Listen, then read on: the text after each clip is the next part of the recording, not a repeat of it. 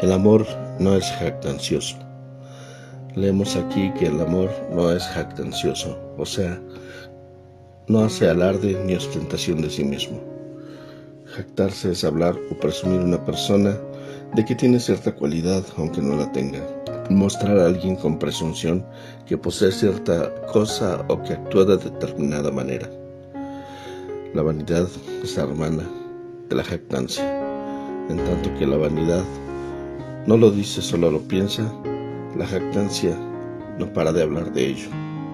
En la Biblia se dan claros ejemplos de personas jactanciosas, como lo fue Moab, que resultó ser arrogante, soberbio, altanero y altivo de corazón.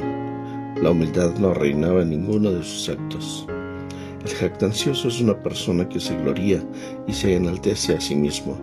Dicho coloquialmente, es un fanfarrón, petulante, engreído, y o creído. En la estimación humana, la, gloria se expresa por cosas materiales o logros basados en otras personas. El jactancioso habla como si la vida, las acciones de la vida y la suerte particular de las acciones estuviesen en su poder, mientras que las tres cosas dependen enteramente de la voluntad de Dios. Una lección al respecto la da con muchísima claridad la epístola de Santiago 4, 13 al 17. Vamos ahora los que decís, hoy y mañana iremos a tal ciudad y estaremos allá un año y traficaremos y ganaremos, cuando no sabéis lo que pasará mañana, porque ¿qué es vuestra vida? Ciertamente es neblina que se aparece por un poco de tiempo y luego se desvanece, en lugar de lo cual deberíais decir, si el Señor quiere, viviremos y haremos esto o aquello pero ahora os jactáis en vuestras soberbias. Toda jactancia semejante es mala.